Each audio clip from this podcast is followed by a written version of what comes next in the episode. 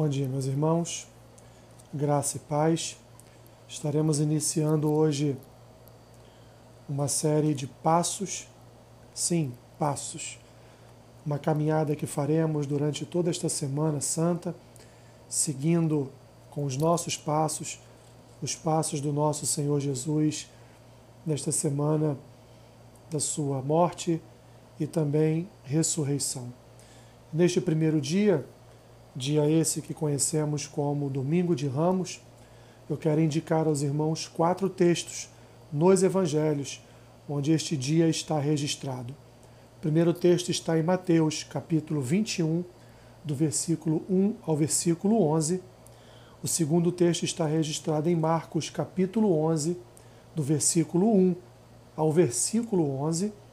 O terceiro texto está em Lucas, capítulo 19, do versículo 28 ao versículo 40, e o quarto e último texto está registrado em João, no capítulo 12, do versículo 12 ao versículo 19. Não serão ministrações, não serão pregações, serão apenas palavras que estarão expressando o dia de Jesus, o que aconteceu naquele dia. Estaremos com esses indicativos do que aconteceu hoje, na segunda, na terça, na quarta, até o próximo domingo, chamado de Domingo da Ressurreição ou Domingo de Aleluia. Mas nesse domingo que chamamos de Domingo de Ramos, o que aconteceu? O que Jesus fez? O que cercou a vida de Jesus nesse dia? Bem, como diz todos esses textos, como dizem estes textos que eu indiquei aos irmãos neste momento e depois você, por favor, faça a sua leitura.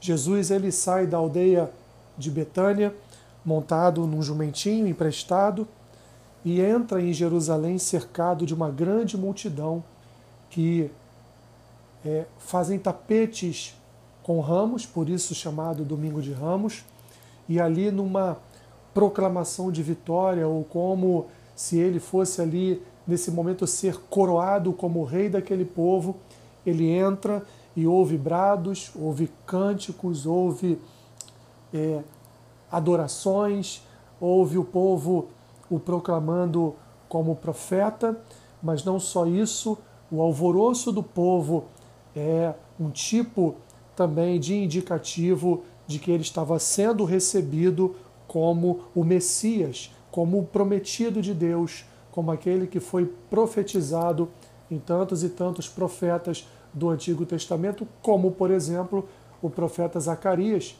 que no capítulo 9, versículo 9, disse assim: Exulta, ó filha de Jerusalém, eis aí te vem o teu rei, justo e salvador, humilde e montado em jumento. Os evangelistas e todos eles, em numa unanimidade, testemunharam sobre aquele grande acontecimento, dizendo que a cidade inteira de Jerusalém se comoveu com a entrada de Jesus naquele lugar. Ele, por três anos, ministrou sobre a vida daquele povo como o filho do homem, como um homem, sim, de carne, um homem que estava presente ali no meio daquele povo, mas um homem que veio do céu, um enviado de Deus, o próprio Filho de Deus. E ele apresentou àquele povo a palavra do Senhor de uma forma simples, mais profunda. E nesses três anos, então, do seu ministério, ele discipulou, ele arregimentou alguns discípulos para andarem com ele e para, depois da sua morte e crucificação, serem a sua voz para o mundo. Jesus, agora, neste momento, ele está saindo dessa figura do Filho do Homem e está entrando agora na figura do rei, do Messias, do Cristo e é recebido então por este povo de uma forma triunfal, ao ponto do povo, como diz lá no versículo 9 do capítulo 21 de Mateus, bradar, clamar: Hosana ao filho de Davi, bendito que vem em nome do Senhor, Hosana nas maiores alturas. Ou seja, o povo confirmando que Jesus era herdeiro do trono de Davi e, portanto, viria a ser rei sobre a vida deste povo, imaginando eles que eles estariam recebendo um que viria a libertá-los da escravidão e do jugo romano. No entanto, não foi bem isso que aconteceu. E logo que o povo se apercebeu que a mensagem de Cristo era a mensagem de lavagem, de purificação dos pecados do povo através do derramar do seu sangue, através da sua morte, tudo mudou. O povo o abandonou ao descobrir que o seu trono não era um trono terreno, mas o seu trono era um trono é, da cruz. O seu trono era o trono do madeiro, o seu trono era o trono do dar a sua vida, derramar o seu sangue para remissão e perdão de pecados. O povo não se apercebeu da real identidade de Jesus, o povo não conseguiu entender qual era de fato a missão de Jesus, o povo então se decepciona de forma evidentemente errônea, não se apercebendo da sua real identidade, então agora eles não o conhecem mais como seu rei, não o conhecem mais como seu libertador e o deixam para trás e deixam de acreditar em suas palavras. Jesus então ele passa a ser rejeitado por este povo e vamos ver isso mais à frente num dos destes dias da semana, mas Jesus ele já prevendo essa sua rejeição, ele então cita na sua passagem por Jerusalém, ele então faz uma citação que está lá em Mateus 23, 37, mas também está no livro de Lucas e também está em outros livros. Ele diz: Jerusalém, Jerusalém, que matas os profetas e apedrejas os que te foram enviados.